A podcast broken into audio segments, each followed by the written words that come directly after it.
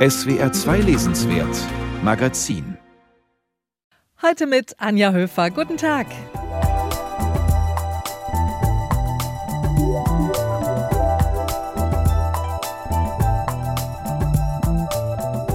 Vor 50 Jahren, am 5. September 1972, ermordeten palästinensische Terroristen elf Israelis bei den Olympischen Spielen in München. Spiele, die eigentlich ein heiteres und weltoffenes Deutschland präsentieren sollten.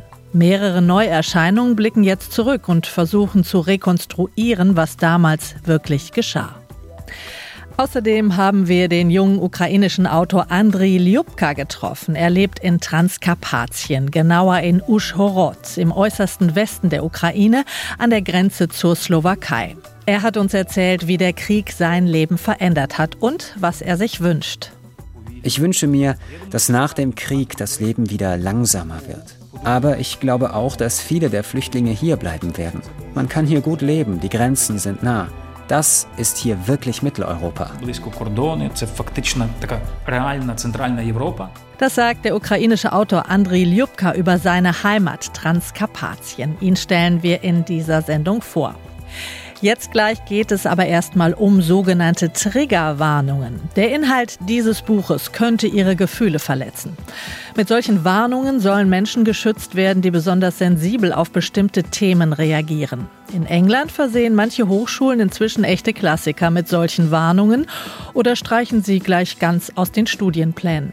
Das ist unser erstes Thema hier im SWR 2 Lesenswert Magazin.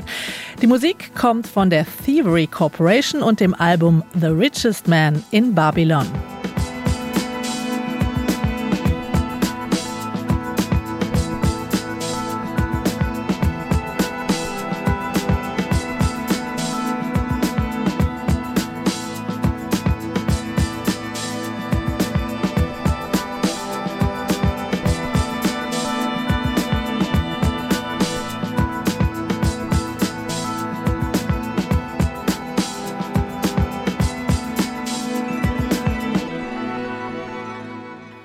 Ist ein bisschen so, als würde man Goethes Die Leiden des jungen Werthers aus den hiesigen Lehrplänen nehmen, weil er die jungen Leute auf dumme Gedanken bringen könnte. Das Buch endet bekanntlich mit dem Suizid des Helden und zu Goethes Lebzeiten gab es ja ein regelrechtes Werther-Fieber mit vielen Nachahmern.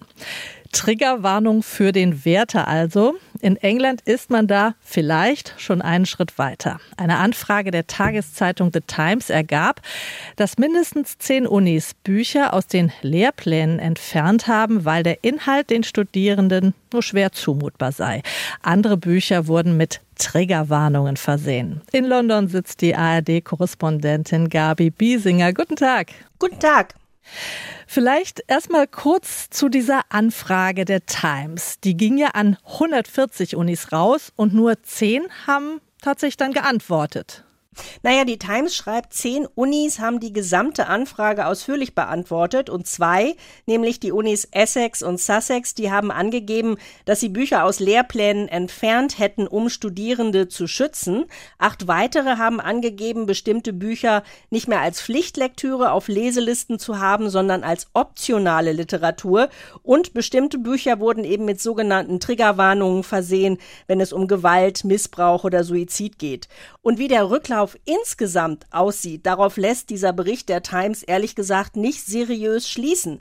Was die Times aber dann noch thematisiert ist, dass einige Uniprofessorinnen und Professoren bei Twitter wegen dieser Befragung ihrem Ärger Luft gemacht hätten und von einem rechten Kulturkrieg da auch die Rede gewesen sei und man sich gegenseitig ermuntert habe, diese Abfrage der Times eben zu ignorieren.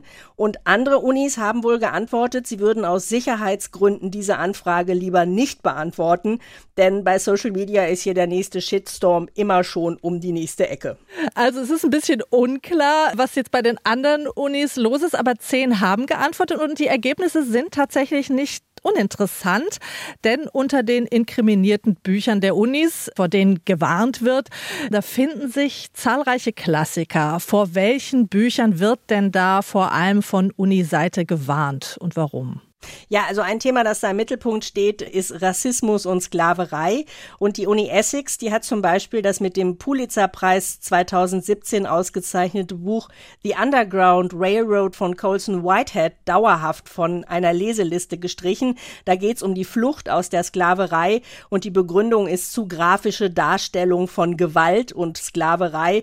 Und diese selben Darstellungen wurden aber gerade eben von der Jury des Pulitzerpreises als wesentlich angesehen um eben die Gewalt der Sklaverei und das Drama der Flucht greifbar zu machen.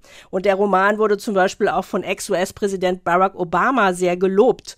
Und äh, die Uni sagt jetzt, das Buch sei eben aus einem Modul über kreatives Schreiben gestrichen worden, weil es inzwischen ein anderes Buch gäbe, das als besser geeignet für die Lernziele angesehen würde. Das Buch ist aber nach wie vor eben in der Unibibliothek verfügbar. Ein weiteres Beispiel, das Aufsehen erregt hat, The History of Mary Prince. Und in diesem Buch der ehemaligen Sklavin und Kämpferin gegen die Sklaverei aus dem frühen 19. Jahrhundert da finde man eben auch zu anschauliche Darstellungen von Rassismus, Sklaverei und extremer Gewalt.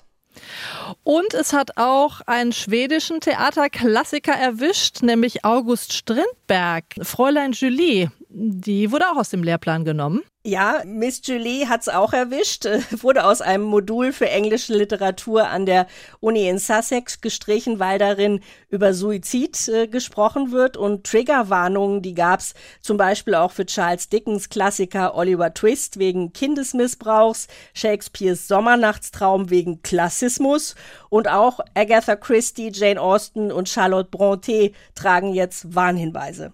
Muss denn die britische Germanistik auch ein paar Einbußen vielleicht äh, befürchten? Wird auch vor deutschen Büchern gewarnt? Ja, da sind auch zwei Titel aufgetaucht an der Uni Warwick.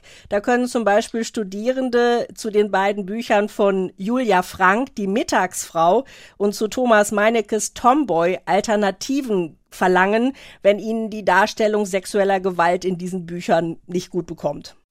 Diese Wokeness-Bewegung, also dass man sehr stark auf Befindlichkeiten der Leute achtet und sie schützen will, die gibt es auch in Deutschland. Aber beobachten Sie in England da vielleicht schon doch noch einen etwas stärkeren Druck, der von dieser Bewegung ausgeht? Die Literatur wäre ja nur ein Beispiel. Man kann ja auch an Filme oder Serien denken.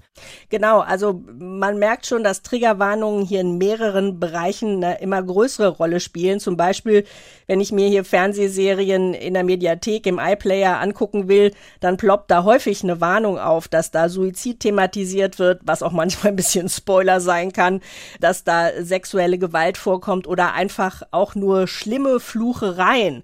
Und mein Eindruck ist schon, der Druck der Rücksichtnahme auf bestimmte Befindlichkeiten und Gefühle, manche würden, glaube ich, sogar das Wort Kulturkampf bemühen, der ist schon etwas heftiger in Großbritannien als in Deutschland. Und es gibt da auch einen Fall, der immer wieder von sich reden macht. Das ist der Fall der Professorin Kathleen Stock, die an der Uni in Sussex war und sie vertrat eine genderkritische Position. Das heißt, sie sagt, Transfrauen sind eigentlich Männer und sie wurde durch Proteste und Anfeindungen schließlich von der Uni vertrieben. Und damals war eben auch einer der Vorwürfe, mit ihrer Haltung würde sie vulnerable Transmenschen in den Suizid treiben. Also dieses Thema, andere zu beschützen, auch gegen Meinungen anderer, spielt hier eine große Rolle. Ihre Einschätzung zum Schluss, muss man sich Sorgen machen um die britischen Unis, dass es bald vielleicht nur noch Rosamunde Pilcher auf die Lehrpläne schafft, weil bei der die Welt noch ganz in Ordnung ist? Also da muss man mal sagen, bei Rosamunde Pilcher ist die Welt ja auch nicht immer ganz in Ordnung, wenigstens 90 Minuten lang nicht, bevor sich da doch die richtigen kriegen. Aber man kann natürlich sagen, da setzt jetzt so ein Überbehütungsaspekt ein. Wie soll denn jemand sein Leben meistern, wenn er immer von allen herausfordernden Themen beschützt wird? Wie soll man denn zum Beispiel das Grauen der Sklaverei verstehen, wenn man diese absolute Grausamkeit nicht benennt und Leserinnen und Leser darauf nicht schockiert reagieren? Andererseits finde ich auch, man sollte bei dieser Literaturlistendebatte an englischen Unis nicht überreagieren, denn da ist ja kein einziges Buch tatsächlich von einer Uni oder aus einer Bibliothek verbannt worden. Es sind halt Warnungen formuliert worden, so dass Leute bestimmte Themen vermeiden können. Es sind Pflichtlektüren in freiwillige Lektüre umgewandelt worden. Und da gibt es ja ganz andere echte Kulturkämpfe, die da geführt werden. Zum Beispiel, wenn man sich anguckt, dass aus Bibliotheken in den USA jedes Jahr hunderte Bücher aus ideologischen Gründen komplett entfernt werden und gar kein Zugriff mehr darauf da ist. Herzlichen Dank, Gabi Biesinger, ARD-Korrespondentin in London. Mit ihr sprach ich über Wokeness an britischen Unis und Triggerwarnungen für Klassiker.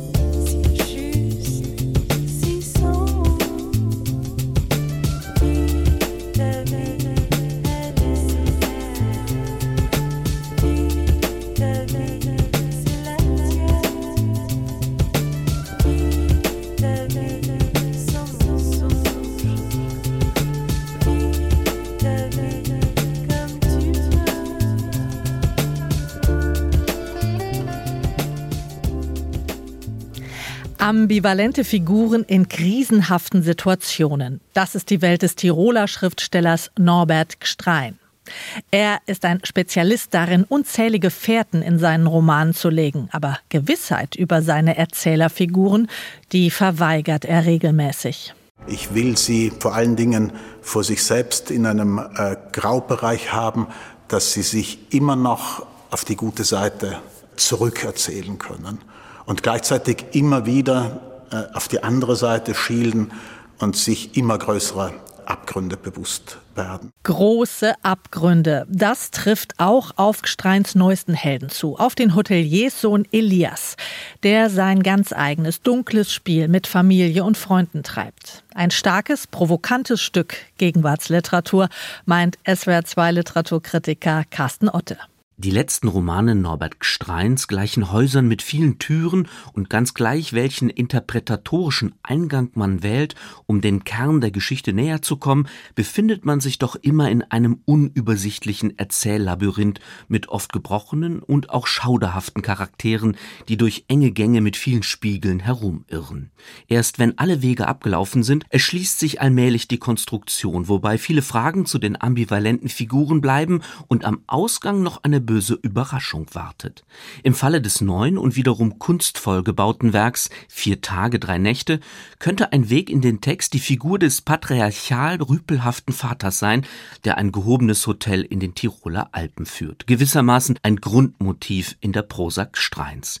Wir befinden uns in Pandemiezeiten, was den Gastwirt nicht abhält, seinen Sohn Elias für ein überlanges Eröffnungswochenende der Wintersaison engagieren zu wollen. Zuerst verstand ich gar nicht, worum es ging, aber dann stellte sich heraus, dass er trotz des Hotspots, den er im Frühjahr im Haus gehabt hatte, sein legendäres vier Tage, drei Nächte stattfinden lassen wollte, die traditionelle Preseason-Sause, zu der er auch in anderen Jahren vor Beginn der eigentlichen Saison ausgewählte Gäste eingeladen hatte.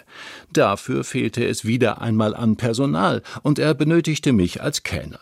Der Vater bietet viel Geld, einen Tausender am Tag, lockt ihn mit Schnee wie seit 20 Jahren nicht, aber Elias möchte mit dem Mann, einem schlimmen Lügner, möglichst wenig zu tun haben. Erst als es nicht mehr zu verheimlichen war, hat Elias nämlich erfahren, dass ein Mädchen namens Ines, das regelmäßig mit der Mutter im Hotel zu Gast war, seine Halbschwester ist. Da war der pubertierende Hotelsohn aber schon längst verliebt, zumindest auf intensive Weise von Ines angezogen, und diese enge Bindung wird sich auch nicht mehr auflösen. Die beiden wohnen im Laufe der folgenden Jahre immer mal wieder zusammen, in Innsbruck und später in Berlin, und sie verbringen auch die Nächte regelmäßig im selben Bett.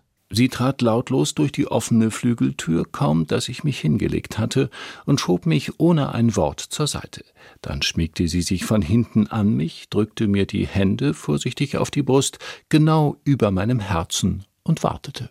Die unmögliche Liebe der Geschwister ist ein klassisches Thema der Literatur und Norbert Strein entwickelt aus dieser Grundkonstellation ein erschütterndes Beziehungsgeflecht. Ines schleppt immer wieder Liebhaber an, die Elias entweder vergrault oder verführt. Denn abgesehen von der eigenen Schwester steht der Bruder nur auf Männer, was jede neue Dreiecksgeschichte zu einem Drama macht. Matt gehört zu jenen Freunden der Schwester, die sich von Elias fernhalten, sein dunkles Spiel durchschauen, was ihm beinahe das Leben gekostet hätte. In einer Therapiesitzung erinnert sich Elias an die verhängnisvolle Wanderung mit Ines und Matt, die in den Abgrund führte. In der Sprache war der Unterschied gar nicht so groß. Ich fiel nach vorn oder ich ließ nach vorn fallen, und in der Wirklichkeit war er noch kleiner, wenn man müde vom stundenlangen Gehen war und einen Augenblick nicht acht gab. Ich sagte zu der Therapeutin, ich hätte Matt nicht gestoßen, aber natürlich schlug ich gegen ihn, und er stürzte mit seinem monströs großen Rucksack Hals über Kopf über die Steine und kam zwanzig oder dreißig Meter tiefer zu liegen. Matt überlebt den Angriff und Elias wird sich in der Therapie nur oberflächlich mit seinem boshaften Verhalten beschäftigen, das offensichtlich einem Muster folgt. Ein Gebräu aus Macht und Eifersucht treibt ihn an und Elias weiß um seine Schuld. Schon in Kindertagen hat er seine Altersgenossen ins Verderben geführt. Ekelhaft nennt der Ich-Erzähler seine unkontrollierte Leidenschaft, und schon im ersten Satz des Romans zeigt sich die paradoxe Haltung, eine Mischung aus narzisstischem Ingrimm und krasser Empathielosigkeit. Keiner von diesen Idioten hat Ines geliebt, wie ich sie geliebt habe und nach wie vor liebe. Aber dass sich wiederholt einer fand, der sich das einbildete, ist eine andere Geschichte. Norbert Strein schreibt nahezu ohne moralischen Impetus über einen Diskursraum, der sowohl in seiner labyrinthischen Struktur als auch in seiner normativen Überfrachtung für viele Menschen zunehmend bedrohlich erscheint. Wer darf was in welcher Situation sagen? Und was bedeuten die gesprochenen Worte tatsächlich für die Identität der Sprechenden? Das Virtuose an Gstreins Literatur besteht nun darin, dass er einige Spiegelwände splittern und über die bewusst überkomplexe Erzählstruktur eine Sehnsucht nach rhetorischer Reduktion entstehen lässt, ohne an völlig naive Traditionslinien anzuknüpfen. Beeindruckend wie immer bei Gstrein sind die Satzschlangen, die sich um die bitteren Gedankengänge der Protagonisten winden. So entwickelt die Prosa gerade in heftigen Szenen eine seltsam schöne Sinnlichkeit. Und je länger ich über diesen Roman nachdenke, desto deutlicher wird mir bewusst, was ich alles vergessen habe zu erwähnen. Keine Rezension wird alle dunklen Geheimnisse dieses überaus gelungenen Buchs gänzlich analysieren können.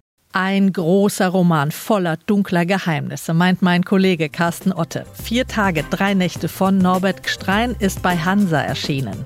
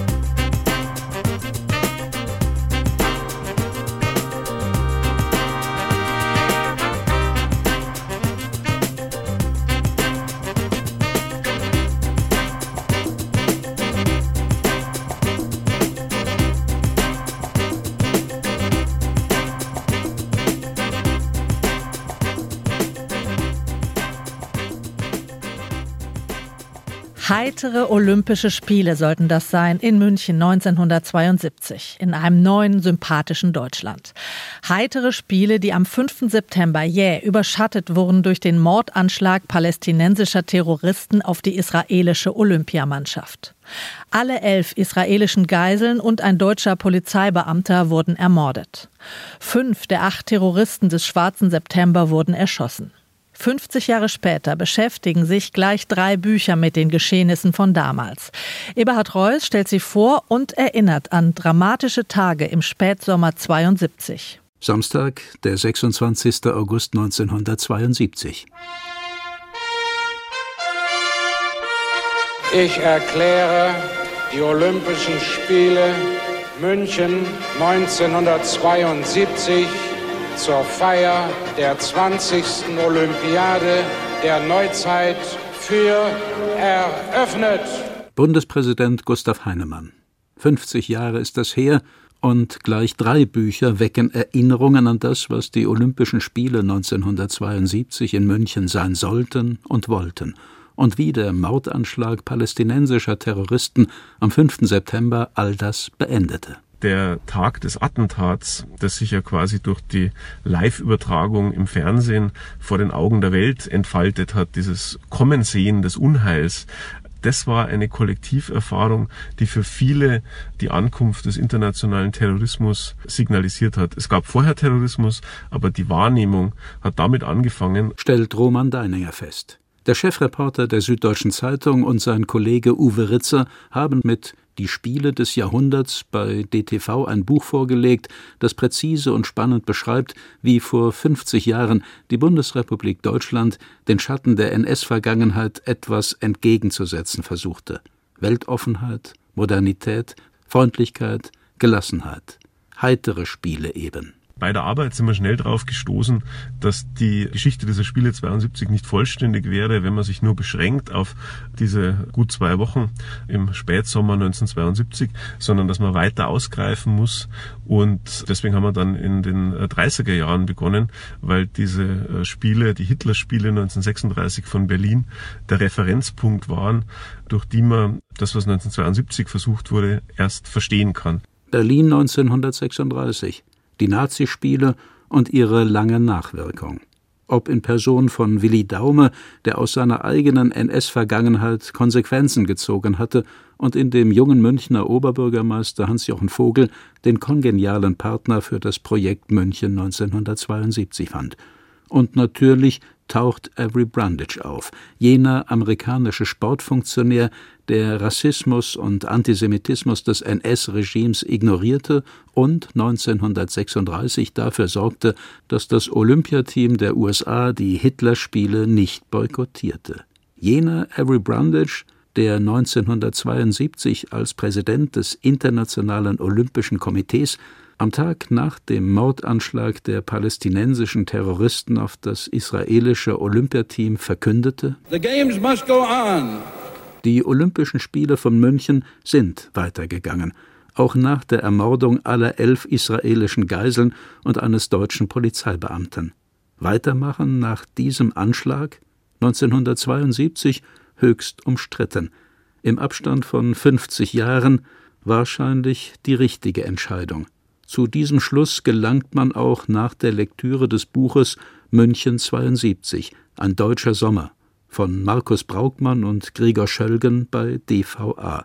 Die Geschehnisse von Tag 1 bis Tag 17 der Olympischen Spiele in chronologischer Reihenfolge mit Rückblenden aus der Perspektive von Sportlern und Zeitzeugen. Ein Drehbuch. Man sieht den Film im Kopf, erinnert sich an die Fernsehbilder von damals an Fehler und Versäumnisse. Markus Braukmann, Filmautor bei RTL und Pro7. Das ist alles fürchterlich. Wenn man sieht, wie Stunde um Stunde verstreicht und wie die Behörden überfordert sind mit der Situation, unser schönes Sommerfest, unser Schaufenster der Welt gegenüber, das ist für die Deutschen, für die Generation München 72 ein harter Schlag, aber bitte immer noch sehen im Verhältnis die Opfer dieses Tages sind die israelischen Familien, der israelische Staat. Das ist die wahre Katastrophe. Und das passiert auf deutschem Boden 27 Jahre nach dem Ende des Holocaust. Ein drittes Buch widmet sich dem Ablauf des Terroranschlages vom 5. September 1972. Anschlag auf Olympia, erschienen bei WBG, Geschrieben hat den Band Sven Felix Kellerhoff, Redakteur bei der Tageszeitung Die Welt. Kellerhoff versucht vor allem anhand von Aktenmaterial zu erschließen, ob Polizei und Politik vor 50 Jahren tatsächlich versagten. In der Darstellung von Kellerhoff kommt der deutsche Krisenstab noch am besten davon.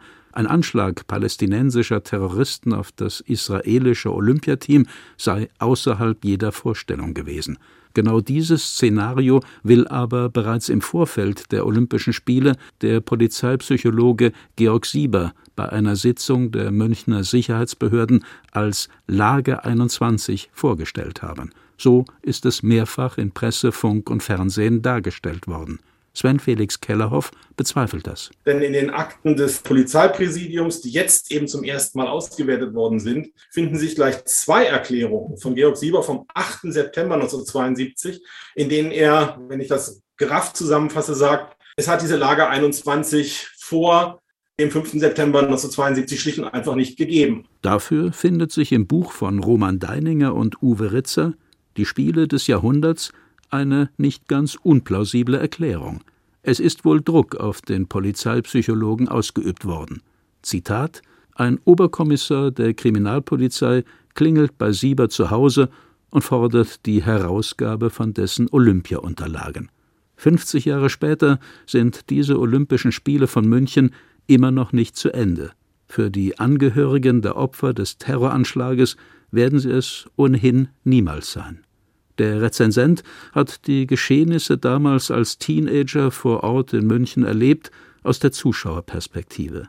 50 Jahre später, nach der Lektüre aller drei Bücher, gilt meine Empfehlung dem Band von Roman Deininger und Uwe Ritzer, Die Spiele des Jahrhunderts, gut geschriebene Zeitgeschichte, ein Buch, das die Atmosphäre von München 1972 einfängt, vor allem aber einzuordnen versteht. Neuerscheinungen zu den Olympischen Spielen in München 1972 und eine klare Empfehlung von Eberhard Reuss. Die Titel im Einzelnen finden Sie auf unseren Lesenswertseiten auf swr2.de.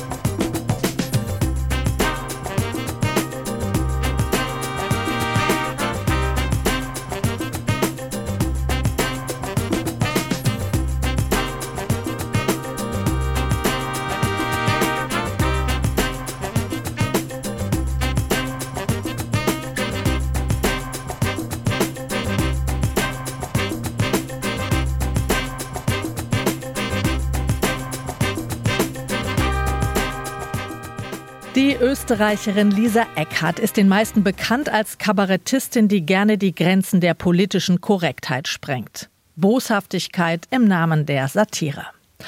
Ob ihre Witze über Juden zum Beispiel kulturelle Vorurteile demaskieren oder sie doch nur reproduzieren, das lässt Eckert zu gern im Unklaren. Und so ist das auch in ihrem neuen Roman. Der heißt Boom, versteht sich als Mischung aus Erotik, Krimi und Horrorstory und dreht sich um naive junge Frauen und triebgesteuerte Männer. Satire bedeutet nicht einfach nur abgeschmackte Klischees zu bedienen, meint unsere Kritikerin Helen Roth. Lisa Eckert sagt in einem selbstironischen Statement, sie habe ihren neuen Roman geschrieben, während sie ihre Flucht von Mann und Kindern nach Paris vorbereite. Er nennt sich Boom, wie ein verliebter Herzschlag, Boom, wie ein terroristischer Anschlag.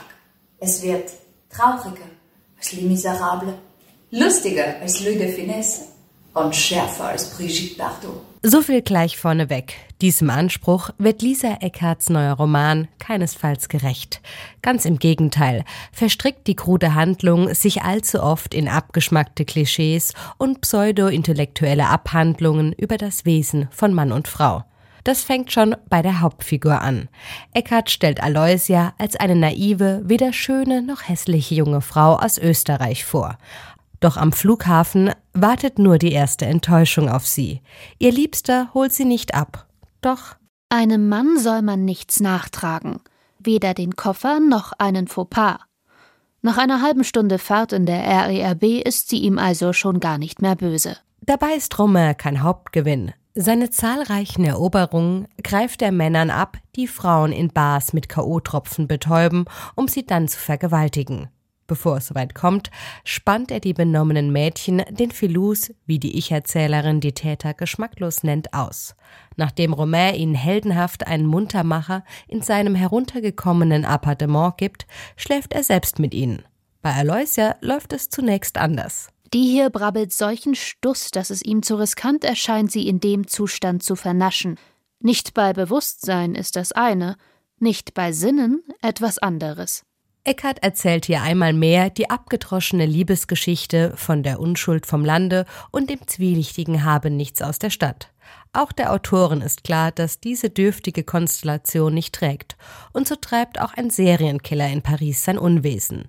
Der notgeile Terrorexperte Monsieur Boom und der schlecht gealterte Kommissar Tiger Brown nehmen sich dem Fall an.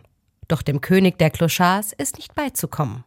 Die Ähnlichkeiten zu Bertolt Brechts Dreigroschenoper hat die Autorin sicherlich nicht zufällig gewählt. Jedoch bleibt es pures Name-Dropping. Das Eckart gerne als Stilmittel benutzt, zählt sie den Roman doch selbst zur Hochkultur. Aloysia avanciert in der Zwischenzeit zur beliebtesten Hure der Stadt. Und zwar durch Eckarts Reproduktion von frauenfeindlichen Klischees. Sie riecht noch nach Schulkantine und nach nassem Tafelschwamm nach den blauen Leichtturnmatten und nach vollen Bleistiftspitzern. In ihren Haaren hängt noch Chlor vom diensttäglichen Schwimmen. Die meisten Männer stehen laut Eckarts Roman auf junge, noch unbedarfte Mädchen. Diese These wird noch untermauert, insofern Aloysia kaum Französisch versteht. Dagegen kennt sie sich umso besser mit Fellatio aus. In den zahlreichen obszönen Sexszenen zeigt Eckart leider überanschaulich, dass Frauen in ihrem Roman zu jeder Tat bereit sind, sofern am Ende der Lohn stimmt. Von Lust oder gar einem Erotikkrimi, wie der Klapptext des Romans verspricht, kann dagegen kaum die Rede sein. Verlässlich bedient die Autorin die Mehr vom immer geilen Mann und der erduldenden Frau. Eckert ist Kabarettistin und übertreibt. Jedoch fehlt der Witz, denn ihr Schreiben enthüllt keine größere Wahrheit, sondern liefert nur eine sehr lahme Reproduktion misogyner Klischees. Frauen wissen nicht, was sie wollen, weil sie nicht spüren, was sie wollen. Schuld an ihrem Wankelmut ist also nicht ihr Geist, sondern ganz allein ihr Körper. Männer wissen ebenso wenig, was sie wollen und was nicht, aber zumindest spüren sie es, denn ihr Schweif verrät es ihnen. Ja, ja, der gute alte Peniswitz. Auch bei Eckarts Kabarettshows ein verlässlicher Brüller. Welcher ältere Herr freut sich nicht über seine noch pochende Manneskraft? Und natürlich sind in Paris im Roman alle Menschen islamischen Glaubens Terroristen. Und als wäre das noch nicht schlimm genug, findet sich zwischen den gemeinen Zeilen auch das rassistische N-Wort. Die Autorin weiß genau, dass sie damit provoziert, und offenbar will sie diesmal auch nichts anderes denn es bleibt bei der bloßen Provokation. Der Roman entlarvt keine Klischees und Vorurteile, er bildet sie nur ab. Gelungene Satire geht anders. Klare Meinung von Helen Roth über den neuen Roman von Lisa Eckhardt. Boom heißt er und ist im Zollner Verlag erschienen.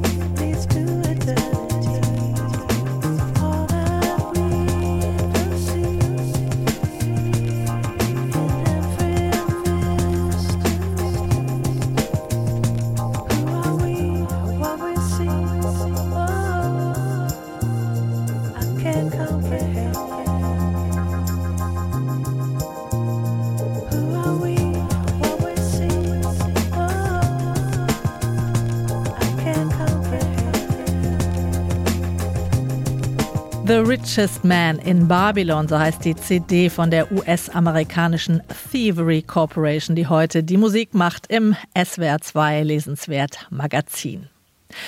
Am 24. Februar diesen Jahres, da wandelte sich das Leben des jungen Schriftstellers Andriy Ljubka radikal, wie das Leben von vielen Millionen anderer Ukrainer.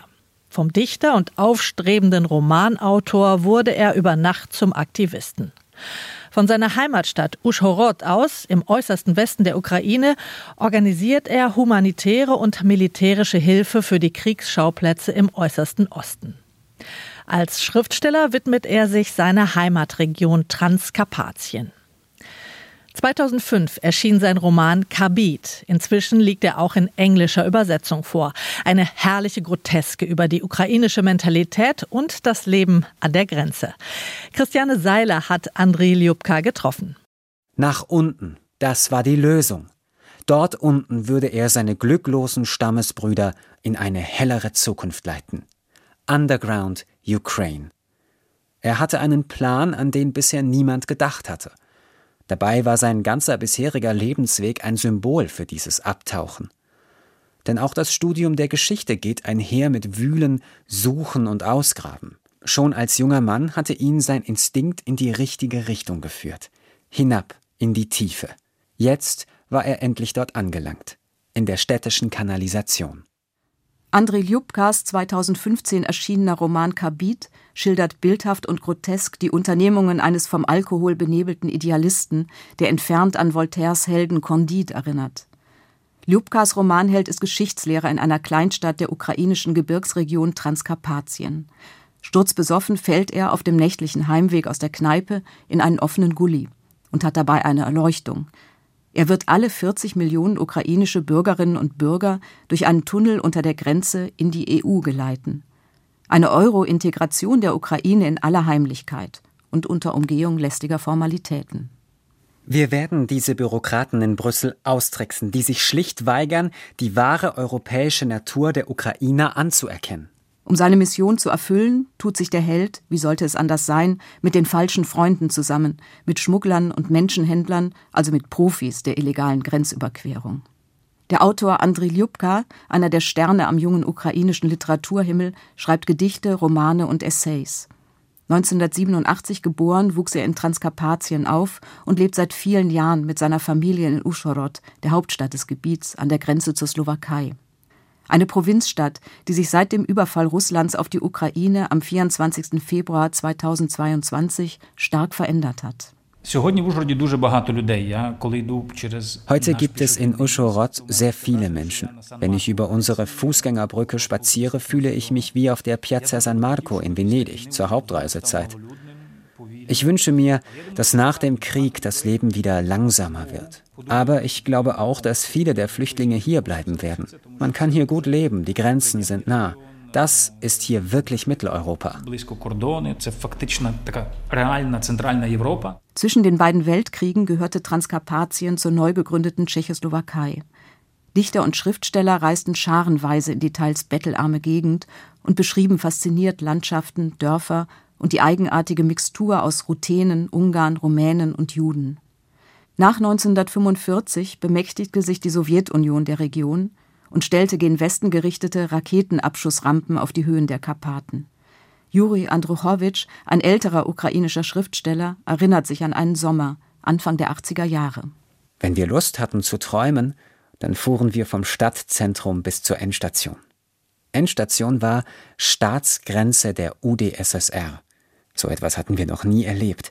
Eine städtische Buslinie, die direkt an der Grenzlinie endet. Am äußersten Rand des riesigen Imperiums, eines Sechstels der Erdoberfläche. Spätestens seitdem Russland am 24. Februar 2022 die Ukraine überfallen hat, stehen auch noch die letzten Andenken an dieses sowjetische Imperium auf dem Prüfstand. Andriy Ljubka ist Mitglied einer Kommission, die sich um die Umbenennung von Straßen in Uschhorod kümmert. Wir haben 58 Straßen zur Umbenennung vorgeschlagen. In Uschorod wurden Straßen nach mittelmäßigen russischen Schriftstellern benannt, aber keine nach transkarpatischen Schriftstellern, die hier in Uschorod gelebt haben. Das zeigt den kolonialen Status dieser Region zu sowjetischer Zeit. Uschhorod und Transkarpatien waren der westlichste Teil der Sowjetunion. Die reichte von Uschhorod bis Wladiwostok. Diese Politik der Russifizierung lehnen wir heute ab.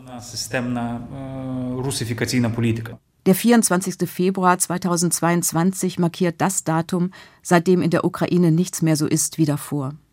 Das zeigt sich auch an der Grenze. Scharen von Menschen aus allen Teilen des Landes, meistens Frauen und Kinder, retten sich ganz legal auf das Territorium der EU. Andrei Ljubka schildert eine prägende eigene Erfahrung in einem kurzen Text, der im Juli 2022 im ukrainischen Kulturmagazin Zbrutsch veröffentlicht wurde. Die Grenze hat jetzt eine primär zeitliche Struktur. Sobald man vom ukrainischen Teil des Grenzübergangs aus den Fuß auf das Territorium des Friedens setzt, bekommt man das Gefühl, hier ginge das Leben einfach weiter, wie vor dem 24. Februar. Passiert man die Grenze, so wechselt man nicht nur von einem Staat in den anderen, sondern vom 146. Tag des Krieges, also dem 169. Februar, in den ewigen 23. Februar. Auch Uschhorod lebt mit dem Krieg.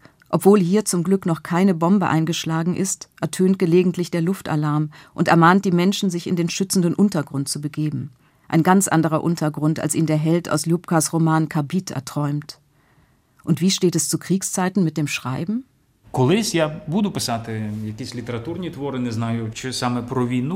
Wenn es soweit ist, werde ich über den Krieg schreiben. Dubravka Ugresic, eine kroatische Schriftstellerin, deren Bücher ich übersetzt habe, riet mir, ein Tagebuch zu führen und all die kleinen Dinge zu notieren, die sonst in Vergessenheit geraten. Zum Beispiel, wie sich die Menschen beim Luftalarm verhalten oder welche Produkte in den Supermarktregalen fehlen. Ich habe mir ein solches Notizbuch gekauft, aber bis heute nichts darin notiert.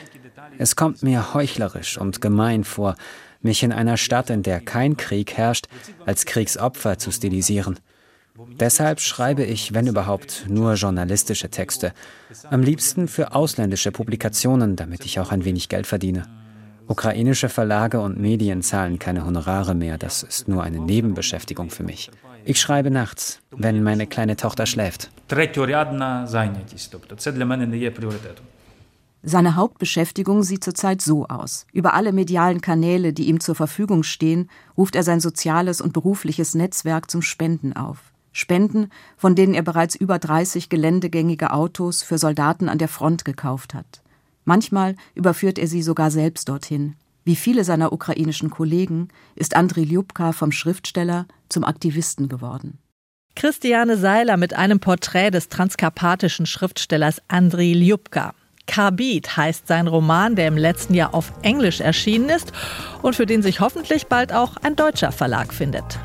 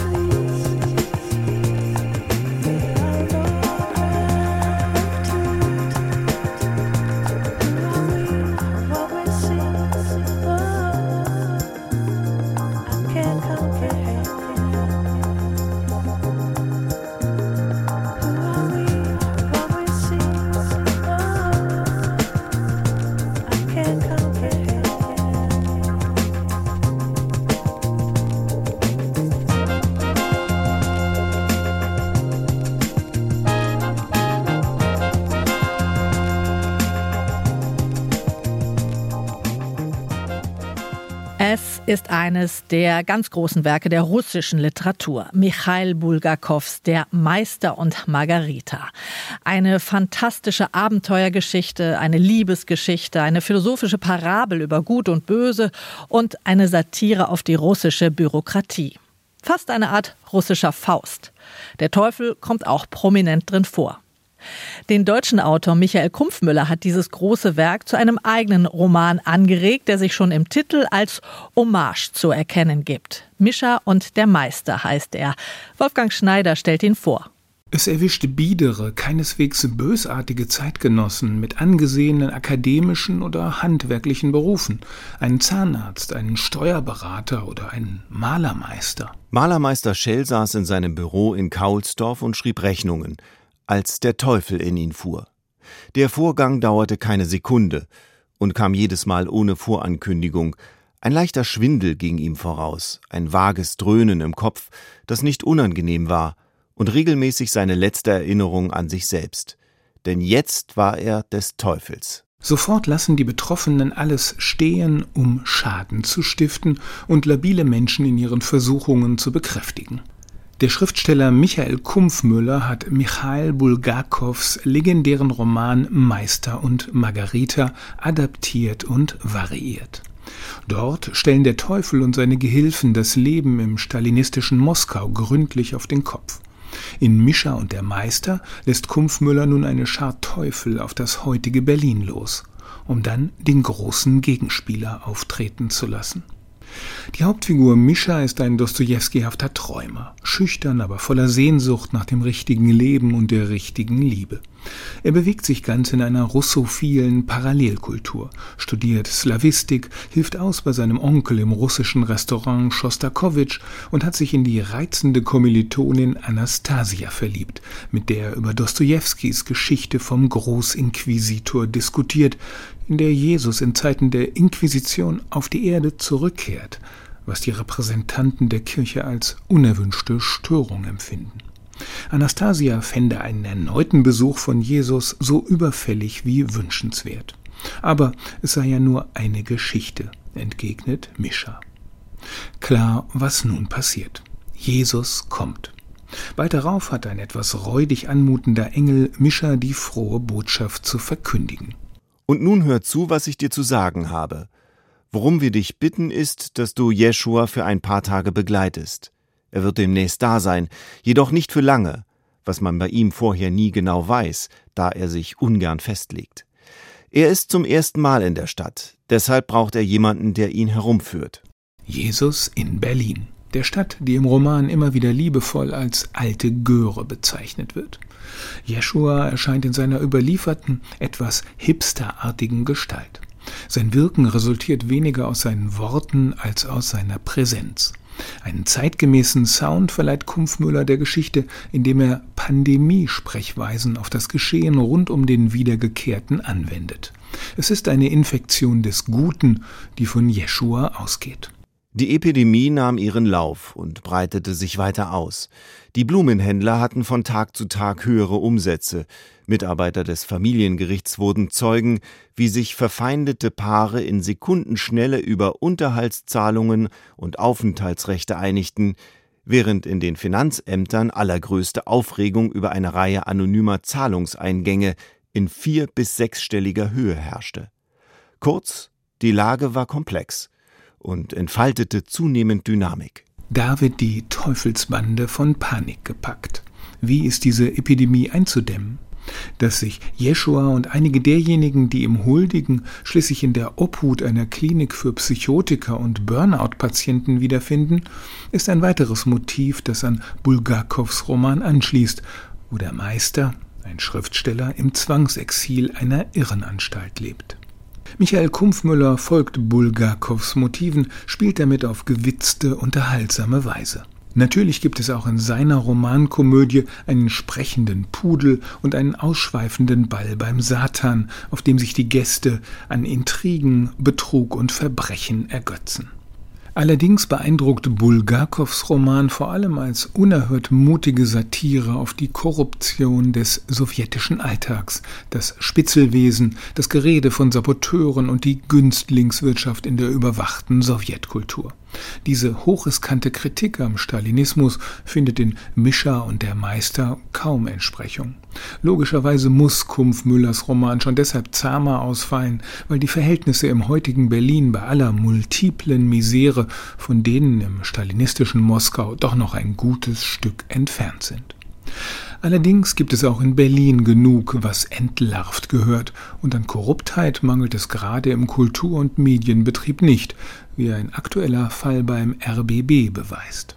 Vor diesem Hintergrund gerät Kumpfmüllers Kulturbetriebssatire dann doch zu zahnlos. Einer der ersten, den die Jesus-Infektion des Wiedergutmachens erwischt, ist ein Literaturkritiker mit dem albernen Namen Benjamin Hasenfuß.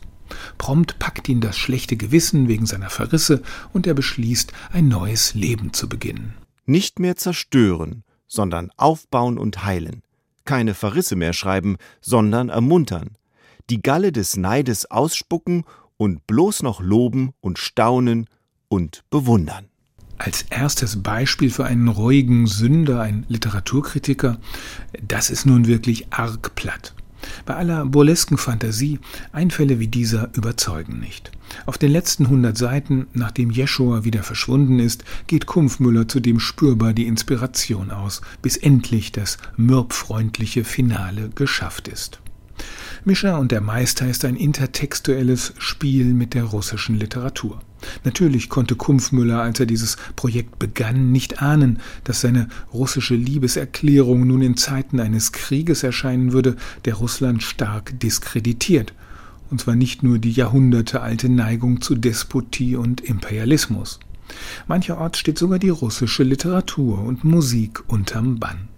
Von daher liest sich dieser rundum russophile Roman jetzt stark antizyklisch, als hörenswerter Gegenruf zur antirussischen Cancel Culture. Das meint unser Kritiker Wolfgang Schneider über den neuen Roman von Michael Kumpfmüller, Mischa und der Meister, erschienen bei Kiepenheuer und Witsch.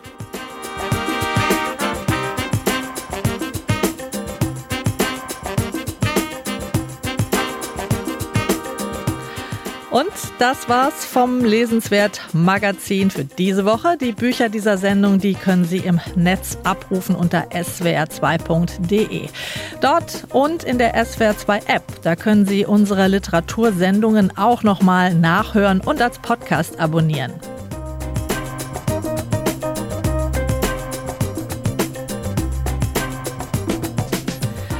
Die Musik kam heute von der US-amerikanischen Elektronikformation Thievery Corporation. The Richest Man in Babylon heißt das Album.